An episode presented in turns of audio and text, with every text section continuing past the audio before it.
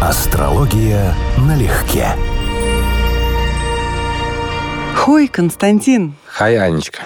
И вам, друзья, мартовский панковский хой. Всем здрасте. Наш панк сегодня прифронтился и покрасил ирокез в цвет мимозы. Ведь скоро 8 марта. А, ну да. Самое главное, что сейчас весна. Касса панка. Ира Астрологи спрашивает. Интересна тема Child Free. Что будет давать нам намек в карте на полное отторжение к детям, как своим, так и чужим? Хм. Скорее всего, психология. Я уже давно эту тему думаю. У мужчин это ослабленное солнце, а у женщин ослабленная луна. Если пятый дом описывает судьбу, связанную с детьми, и вопрос фертильности, то вот солнце у мужчин и луна у женщин описывают психологию отцовства и материнства соответственно. И если человек чувствует, что для него это возможно перебор, он может принимать для себя решение, которое позволяет современная фармакология, медицина, да, не участвовать в определенном мероприятии. Ну, и, честно говоря, пятый дом тоже имеет смысл, но я видел в каком варианте. Какие-то пугающие конструкции в пятом доме, типа проблемного Сатурна и так далее. То есть человек может как бы предчувствовать, что это будет непростой опыт в жизни, и в итоге не сильно в него стремиться. Свобода for me. Вопрос сложный, наверное. В Америке мощные обороты набирает движение по смене пола. Под это промывание мозгов попали девчонки, начиная с подросткового возраста и выше. Есть ли какие-то показатели в гороскопе, связанные с определением принадлежности к мужскому или женскому полу? У ребенка Венера в соединении с Солнцем Орбис 1 градус в Близнецах. И там же в Близнецах Марс. Может ли быть, что ее венерианские качества сожжены Солнцем, и поэтому в голове бардак? Я так понимаю, что ее девочка раздумывает о том, что, может быть, она мальчик? Я думаю, что дело не в этом. Дело в том, что акцент на Меркурии и на меркурианских знаках, исторически это в астрологии давно известно, способствует тому, что человек находится как бы между полами или неопределен, или ему не критично. Ну, то есть Меркурий, планета у нас, хотя он Меркурий, он мальчик вообще-то в мифологии, но так-то он бесполый у нас считается.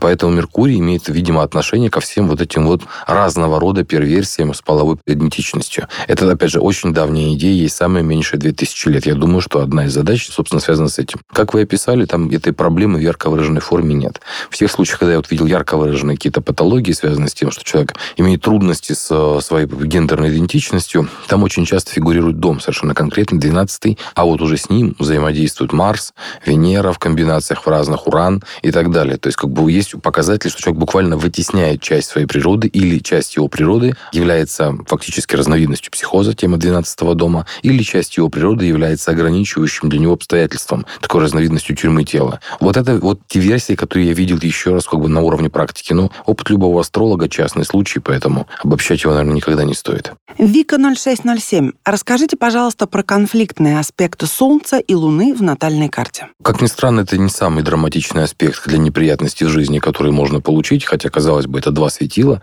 Их конфликт должен быть очень серьезной проблемой, но старая астрология имела очень интересную установку, которую надо бы иметь в голове, в мышлении. Считалось, что Солнце с Луной настолько тесно взаимосвязаны, что Солнце и Луна всегда находятся в односторонней рецепции. Где бы они ни находились, между ними очень близкие отношения. Поэтому и напряженный аспект типа квадратура не наносит такого ущерба, скажем, там квадрат, например, Марс-Сатурн может нанести в жизни. То есть это относительно мягкий аспект. Какого рода сложности? Ну, во-первых, это очень часто проявляется еще в опыте родительском, в родительской семье. Солнце, Луна, квадрат или напряженный аспект, оппозиция может считаться как опыт противостояния папы, мамы, и, соответственно, человек получает импринт еще оттуда.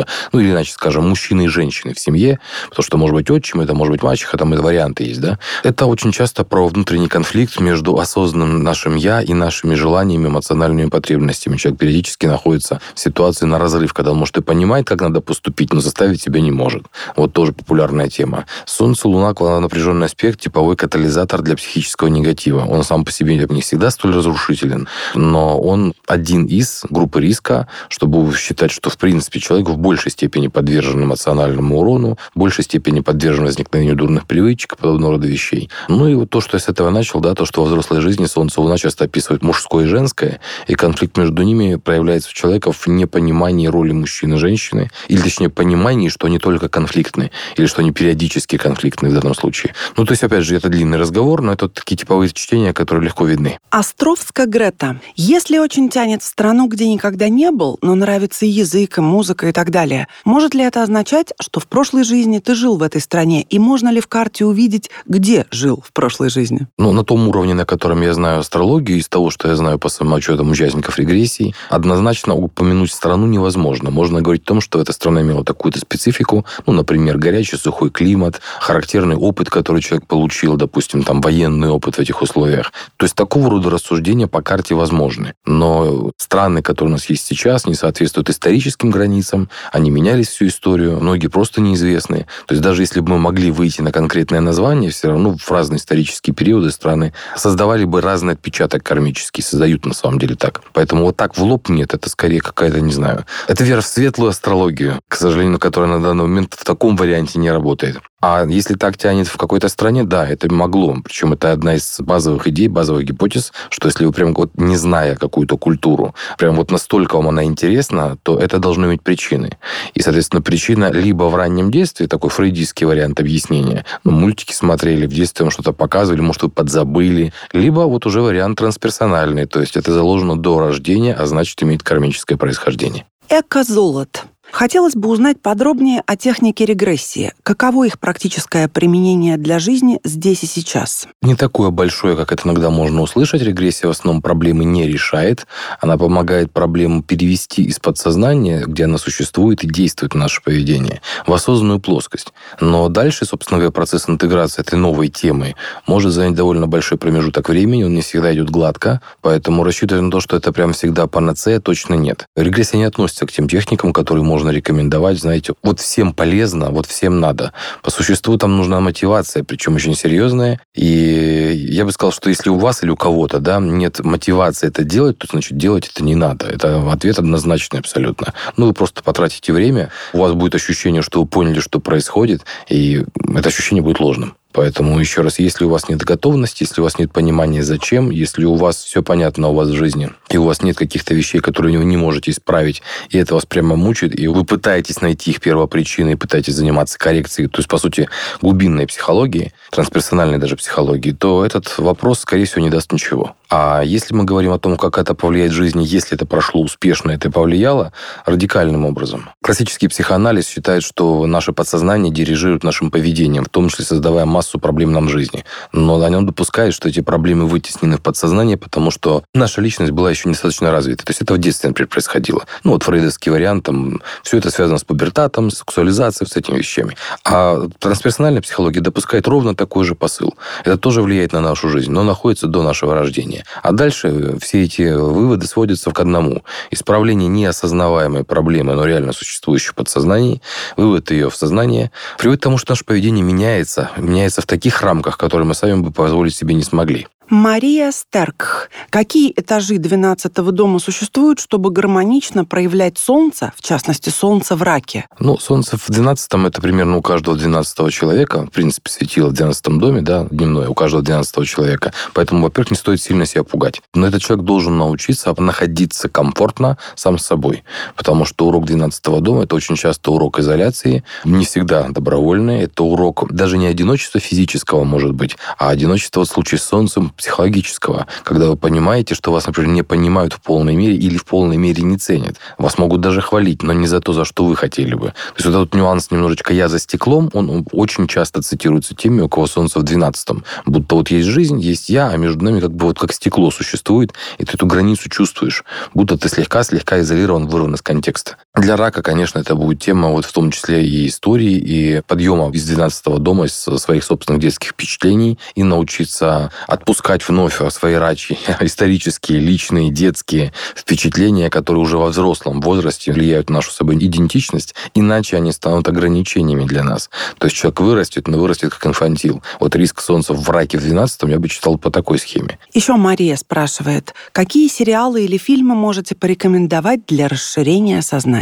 Аня, а давай ты ответишь. Потому что я давно хочу составить такой список ответственно, вот с литературой, с книгами, чтобы он у меня был, и действительно он был продуманный. Но у меня все его еще нет, то есть слишком много личного, слишком много... Ну, я бы не сказал, что возвышающего, расширяющего. Поэтому давай лучше ты. Ну, я точно знаю, что «Прочистит сознание и сердце» — это два фильма. Режиссер обоих, он же сценарист и монтажер, Рон Фрике. Смотреть последовательно. Первый фильм — это «Барака» 1992 года, года и его логическое продолжение фильм «Самсара» 2011 Эффект вам гарантирую. Угу. Санди Настя, что думаете о разрушительных и королевских градусах? Оказывают ли они влияние на гороскоп и судьбу? Нет, не оказывают. Более того, это частный случай. Общие проблемы в астрологии. У нас градусы, в принципе, не содержат под собой никакого рационального обоснования. То есть есть десятки календарей градусов, это только на нашем постсоветском пространстве, в мире гораздо больше. И причины, почему тот или иной градус считается особенным, очень часто предельно субъективны. Ну вот, скажем, Павел Глоба, который фактически ввел в нашу постсоветскую астрологию королевские разрушительные градусы, он опирался исключительно на то, что это связано с иранской традицией, конкретно нас это не касается никак. Королевские градусы были началом праздников в их культуре, а разрушительные градусы были окончанием этих праздников. То есть интервал в несколько дней между королевским и разрушительным – это была такая праздничная церемониальная дата в культуре, которая к нам не имеет никакого отношения. Так это, например, пришло у него. Я очень часто цитирую историю с астрологической мандала Дейна Радьяра, где астролог Радьяр с другом и с экстрасенсами ясновидящие, таких, скажем, люди предпенсионного возраста на летней даче под легкое вино, медитировали и записывали, что у них там получается с градусами. Это стало астрологической мандалой. И почти всегда, вот если начинаешь копать историю, она вот, вот такая. Я не использую градусы в астрологии, не только королевские разрушительные, и не советую этим увлекаться, в отличие от звезд, которые реально существуют на небе, которые являются э, действующими объективно объектами. Мы можем спорить о трактовке, но нет вопроса, что они есть. Градус — это фактически ну, некая номинальная криминальное деление. Me, I am Kate. Было бы интересно услышать про сексуальный темперамент по Марсу. Понимаю, что у воздушных самая низкая потребность, но по стихиям все равно неравномерно? Марс в Тельце большее, но в Деве и Козероге меньшее? Сексуальный темперамент имеет отношение не только к Марсу. Собственно говоря, темперамент однозначно привязан к телу. Поэтому важнейший дом под темперамент, под вопросы вообще биологии, это первый. Соответственно, тот же Марс в Тельце, который является достаточно ленивым положением, но в первом доме или в каком-нибудь падающем, типа третьего, даст явное различие в сексуальном темпераменте. Потому что первый – это тело. Это тот уровень, когда мы видим гормонами, как выделяются определенные вещи. А дальше, да, дальше мы можем смотреть Марс, потому что он имеет отношение прямое к страсти, но еще еще раз поправка, страсть скорее у мужчин. Вот Марс, естественно, сигнификатор полового темперамента и способа, которым мужчина добивается женщины, как он себя ведет в сексе именно в той агрессивной фазе и так далее. Женский Марс в этом плане интересен, но постольку, поскольку она отвечает на страсть мужчины. Поэтому там немалое значение имеет Венера. То, что ей нравится на самом деле, то, что в нее работает как зажигание для секса, без которого все остальное просто теряет смысл. Дмитрий С. С Ютуба вопрос. Как с помощью астрологии можно вычислить стукача в трудовом коллективе, и как с помощью астрологии можно вычислить морального урода и домашнего тирана. Даже если вопрос с иронией, с подковыркой, я решила, что все равно интересно. Действительно, как стукача? Интересно. Я бы сказал, что не по натальной карте. Не потому, что по натальной карте это невозможно, а потому что один и тот же человек в разных коллективах в разные периоды времени может себя несколько по-разному вести. То есть потенциал, который у него заложен, ну, мы фактически можем его только прогностикой вскрыть на определенный период времени. Это не совсем удачная ситуация. А вот Хараром буквально, а не крыса ли наш Павел Алексеевич, например, да, и посмотреть седьмой дом харарной карты. Соответствуют ли признаки надежный человек, неизменчивый человек, нет ли у него ситуации, что там южный узел в седьмом доме, управитель в изгнании, падении, повреждает вас, ну и так далее. То есть, если харарами, да, это будет сделать проще конечно. А моральный урод и домашний тиран? Нет, какие-то вещи видны еще раз по натальной карте, это можно говорить. Но то, что в семье даже может оказаться одной женщине или одному мужчине, там, супругу, недопустимым, для кого-то второго может восприниматься как вполне себе нормальное явление. Не, ну, в принципе, мы понимаем, что такое моральный урод и домашний тиран. Человек, который бьет жену и детей, это моральный урод нет, и домашний тиран. Нет, одно дело домашнее насилие, одно быть. дело домашнее насилие физическое, но есть же насилие психологическое. И психологическое это тоже. несколько несколько иное. И некоторые это терпят, воспринимают как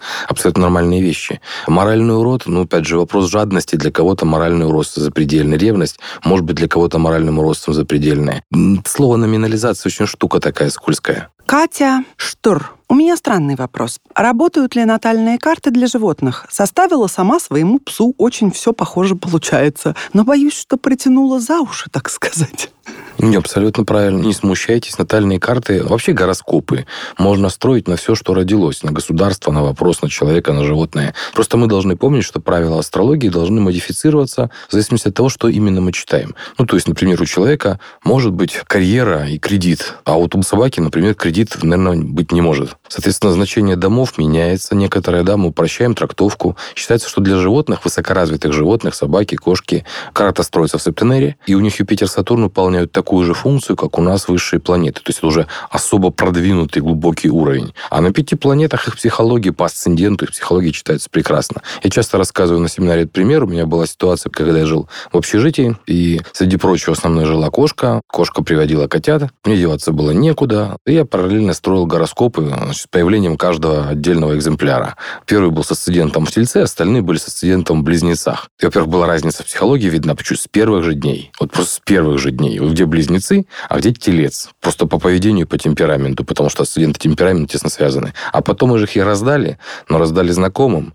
И у них одинаковая космограмма. Тем не менее, у них у всех, кого мы слышали, плюс-минус пару недель, например, прошло неприятное прогностическое событие. Кто-то выпал в форточку, запаниковал. Кто-то прыгнул в ванну, в которой держали холодную воду. Ну, то есть, как бы стресс-то невеликий, да, но с небольшим интервалом они прожили одинаковую прогностику, потому что имели сходную космограмму. Нет, все работает. Только с поправкой на то, что именно вы читаете. Hell 1704. Как жить при пяти ретроградных планетах Венера, Юпитер, Уран, Плутон, Нептун, да еще и с выраженным 12 домом? Ну, тут есть чем заняться. Вы правы по постановке вопроса, потому что ретроградные планеты, в принципе, человека фиксируют на привычной колее поведения. То есть одна из его сложностей, которая у него будет в жизни, что он повторяет в кармическом смысле то, от чего ему надо было бы отказаться. Очень устойчив и устойчив в том числе в повторении ошибок. И медленно меняется. Посоветовать ему быть более гибким сложно, потому что у него пять планет, это половина. Такая, соответственно, это серьезный вызов. Да еще и 12 дом. Я бы посоветовал однозначно посмотреть метод прогноза прогрессии и выписать даты, когда ретроградные планеты будут разворачиваться в директное движение.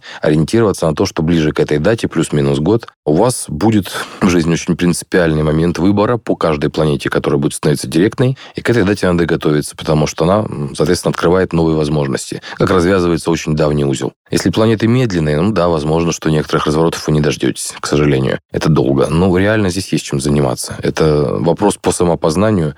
Помните, есть известнейшая фраза, да, о том, что человек должен познать самого себя, и что, в общем-то, самоизменение начинается с самопознания. Это не просто ритуал речи. Если вы понимаете, что у вас не так, а у вас это прямая задача, 12-й дом, ретроградные планеты, все про самоисследование и самоизучение, то вы тогда понимаете, что можно изменить. Вновь это большой разговор получится, и фактически по каждому отдельному элементу надо говорить в диалоге. Как-нибудь поговорим, сделаем тему, хотя мы беседовали о 12 доме отдельно, поговорим вот в этом разрезе. Балихина Анна, 126-2018. Вопрос такой. Три квартиры куплены в день соединения транзитного Солнца с натальной Луной. Второй градус Козерога во втором доме. Понимаю, что еще что-то сыграло роль, но не могу найти. Я могу, Константин. Угу три магнитофона, три кинокамеры заграничные, три портсигара отечественных, куртка замшевая, три. А если серьезно, мы вас, конечно, Анна, поздравляем да. с такими недетскими возможностями. Да.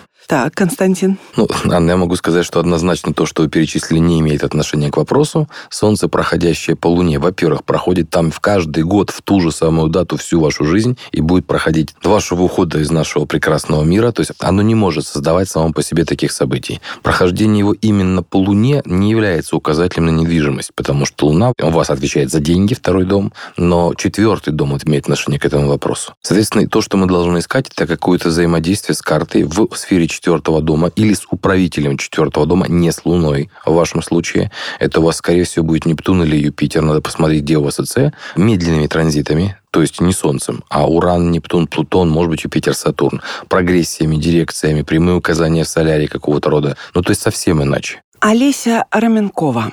Можно подробнее поговорить о том, что не все люди — это люди? Помнишь, когда мы обсуждали мою историю про встречу с индусом очень красивым? Вот отсюда. Если да, да, да. в 1800 году численность населения Земли равнялась 1 миллиарду, то сегодня это почти 8 миллиардов. Но не могут же быть 7 миллиардов новых душ с растущей Луной в Натале, чтобы привести к равновесию теорию о растущей и убывающей Луне в гороскопе. Вот в этом контексте. Ну, из растущей и убывающей Луны она не описывает абсолютный цикл, она описывает относительный. То есть, образно говоря, человек, который родился с растущей луной, к сожалению, это не означает, что он родился вот сейчас первое, второе воплощение. Это означает, что у него произошла перестройка, опыт интегрировался, у него появились новые задачи. И вот растущая луна буквально описывает в новом цикле какое-то количество воплощений. Ты как бы новичок. Но это не означает еще раз, что это первая жизнь, там, или вторая, или начальная. Насчет того, что люди могут быть не людьми, и количество душ в том числе, ну, скажем, та же индуистская позиция по этому поводу, что многие души тех же животных тоже эволюционируют и тоже воплощаются в облике человека. Соответственно, вот этим многие вещи объясняются. Животных, как вы знаете, какие-то виды просто пропадают, благодаря в том числе усилиям людей,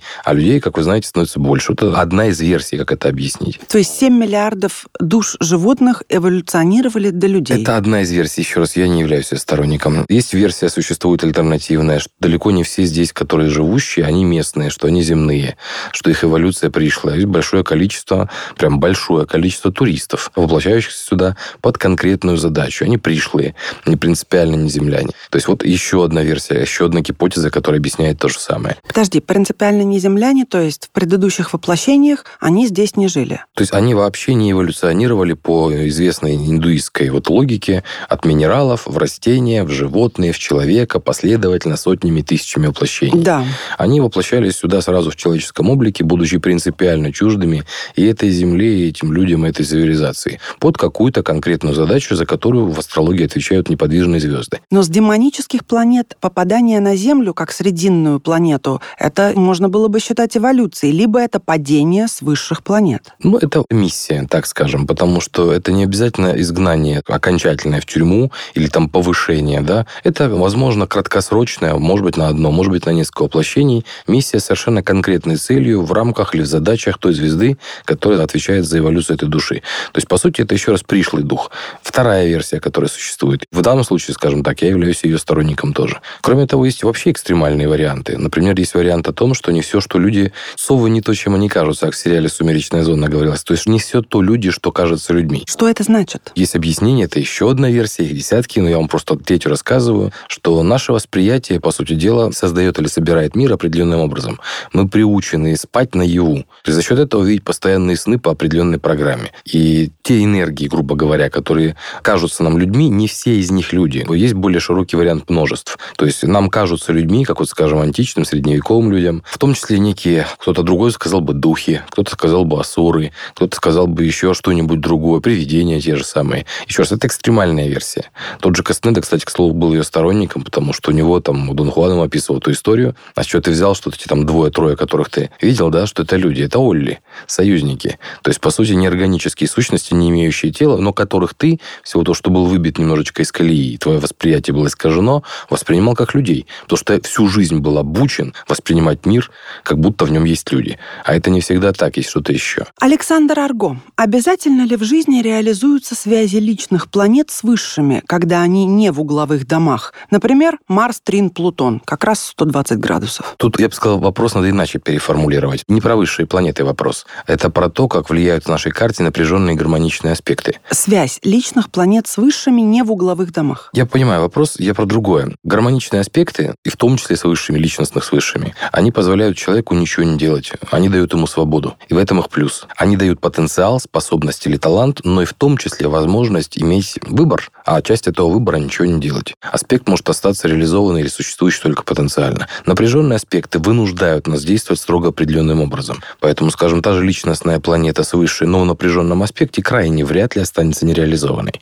Вы с этими проявлениями столкнетесь. Но в какой-то грубой, слишком очевидной, не самой естественной форме. Поэтому я бы перевел это в другую плоскость, этот вопрос. Не к высшим планетам и личностным, а вот к э, типу аспекта. Викторианская. Что в карте может указывать на хороший вкус? Как считается, это Венера. Но Венера у нас, как и многое другое в гороскопе человека, потому что человек развивающаяся единица, это не статичная величина, это не харар, и это даже не животное, которое считается все-таки очень детерминировано своим гороскопом. Человек очень даже может быть воспитан. И вот, соответственно, Венера указывает показатели, насколько человек склонен, насколько ему интересно, и как далеко он уйдет в воспитании своего вкуса. То есть, чем более сложная Венера в карте, я бы сказал, даже не проблемная, а не ненужное. То есть ничем не управляет, стоит в малозначимых домах, имеет какие-то второстепенные орбисные аспекты, неинтересные, тем меньше человеку буквально заниматься не самой ценной областью собственной жизни. А если, допустим, она умеет аспекты, например, с Юпитером, который способствует развитию вообще, с Меркурием, который способствует развитию через речь, интеллект, письмо, разговоры, чтение, то человек буквально обучаем, у него это хорошо пойдет. Дальше только вопрос, в какую среду он попадет. И это зависит во многом от домов, потому что а будет ли он стремиться попасть в такую среду?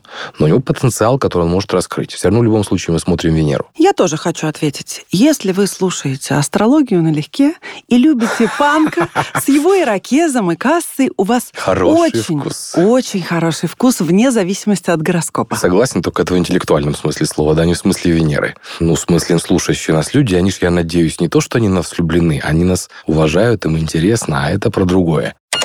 Касса банка. Друзья, важный анонс. Ровно через две недели распахнет свои двери «Синемастро» рубрика, в которой мы обсуждаем кино. И на сей раз это будет отечественный двухсерийный фильм «Фантазии Фарятьева», режиссер Илья Авербах, 1979 год. Великий советский артхаус на все времена. Панк, и мы поздравляем милых дам с наступающим 8 марта, да? Да. Мужчины, собирайте в кулак все свое рыцарство и джентльменство. Особенно те, кто работает в женском коллективе в одиночку. Будете отдуваться. Да. С Днем весны, с Днем женщин. А С Наступающим. наступающим, да, потому что сама идея этого праздника очень хорошая. Мы забыли про то, что была там Клара Цеткин, мы ее не вспоминаем, но должен быть День женщин. И то, что он в начале весны, это хорошо. И, как всегда, ждем свежих вопросов в наш инстаграм astrology, нижнее подчеркивание, на Олегке, в постах с панковской эстетикой, разумеется, и на YouTube под последним выпуском рубрики «Касса панка». Спасибо, друзья, за ваш интерес и могучий вам весенний хой на прощание. Хой-хай. Астрология налегке.